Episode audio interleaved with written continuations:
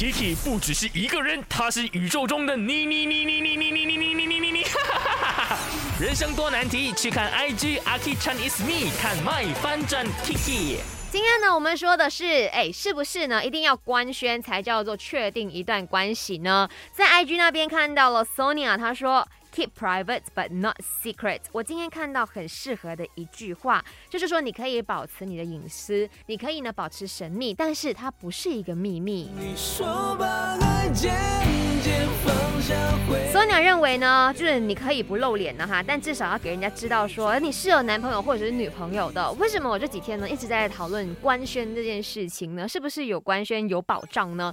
呃，其实这样的，就是我发现到一些人呢，他们其实已经谈恋爱了，已经是 in a relationship，可是他对外散播或者是散发的一个形象，或者是明示暗示讲的话呢，是在跟别人讲，哎，怎么样？我现在是单身嘞，有没有推荐啊？哎。